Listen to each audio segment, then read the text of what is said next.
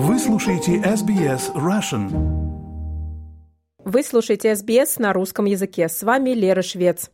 В Марокко землетрясение магнитудой 6,8 баллов унесло жизни более 2100 человек. Власти страны все еще оценивают масштабы катастрофы, а члены международного сообщества уже приходят на помощь. Подробности в материале новостной службы SBS News. Пятницу вечером в Марокко произошло мощное землетрясение, унесшее жизни более двух тысяч человек. Ожидается, что число жертв будет расти, в то время как спасатели изо всех сил пытаются добраться до наиболее пострадавших отдаленных районов. По данным Национального института сейсмического мониторинга Марокко, землетрясение магнитудой 7 баллов произошло в пятницу в 23.11 по местному времени. Эпицентр пятничного толчка находился недалеко от города Игиль в провинции Аль-Хаус, примерно в 70 километрах к югу от Маракеша. Один житель города Тарудант говорит, что потерял двух дочерей в результате землетрясения. На них обрушился потолок, пока они спали.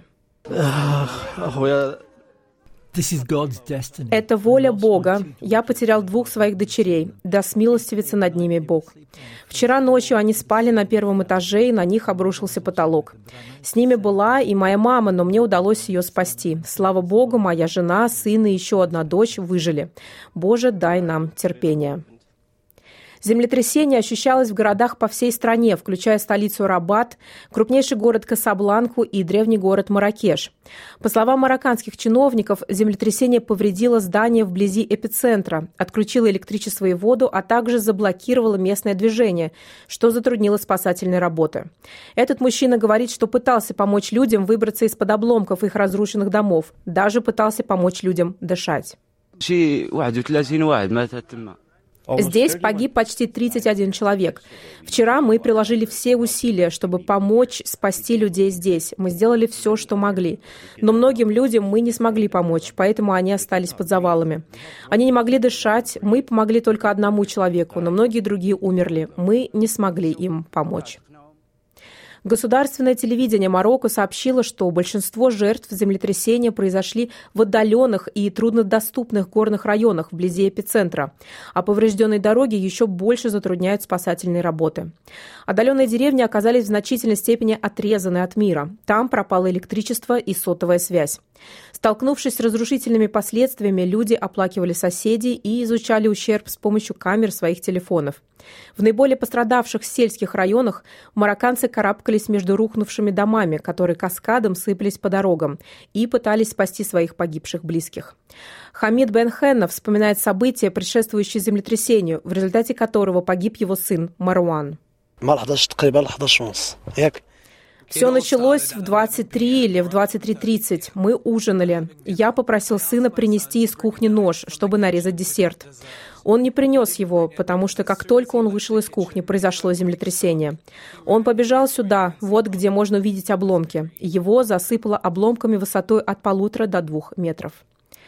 Господин Бен Хэна и другой его сын Муат, шатаясь, вышли из открытой двери в переулок, когда их дом начал разрушаться. Им удалось спасти жену господина Хана Амину и маленькую дочь Мерьем. Но когда пыль улеглась, они увидели, что Маруан не успел спастись. Мать Маруана Фатима описывает эту сцену.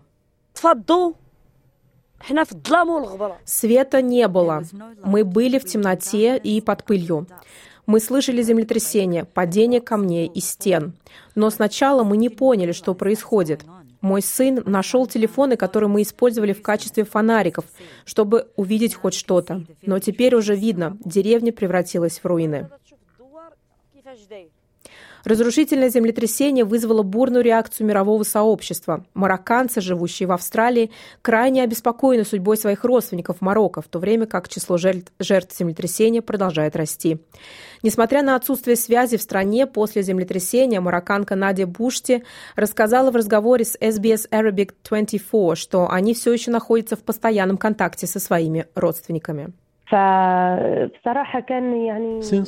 Поскольку мы находимся далеко и не знаем масштабов ущерба, нанесенного землетрясением, я не могу описать чувства, особенно поначалу, когда мы знали, что землетрясение произошло, но не знали об ущербе.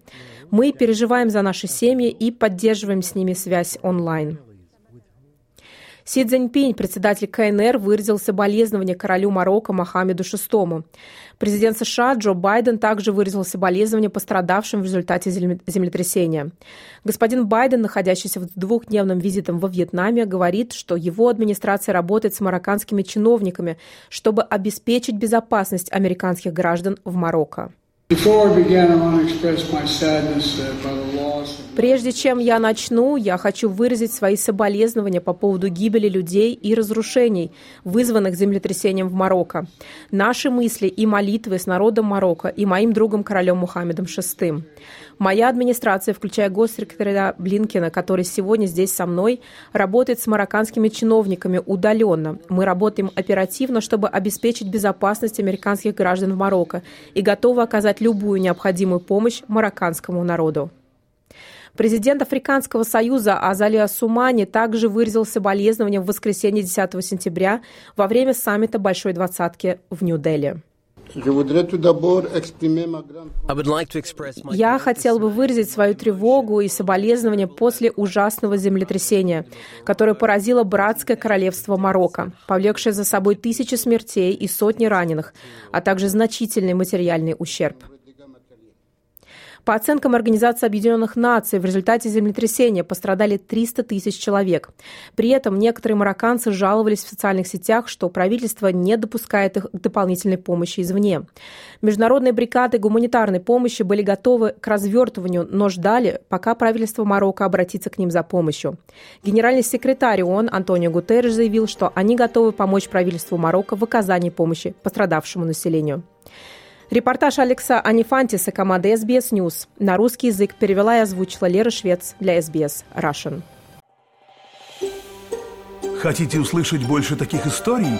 Это можно сделать через Apple Podcasts, Google Podcasts, Spotify или в любом приложении для подкастов –